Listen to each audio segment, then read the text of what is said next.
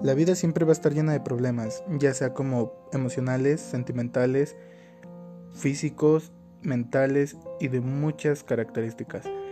Y yo creo que una de las cosas más importantes que tenemos que tener claro para resolverlos es cómo funcionan, cuáles son su definición y cuáles son las características. O sea, en pocas palabras, entenderlos bien. Y de este podcast se trata de eso, de cómo un joven de 19 años trata de entender problemas y explicarlos a los demás. Y si en alguna de mis ideas trato de ayudar a alguien, que mejor para mí. Gracias por escuchar El hoyo del oso triste. Bye.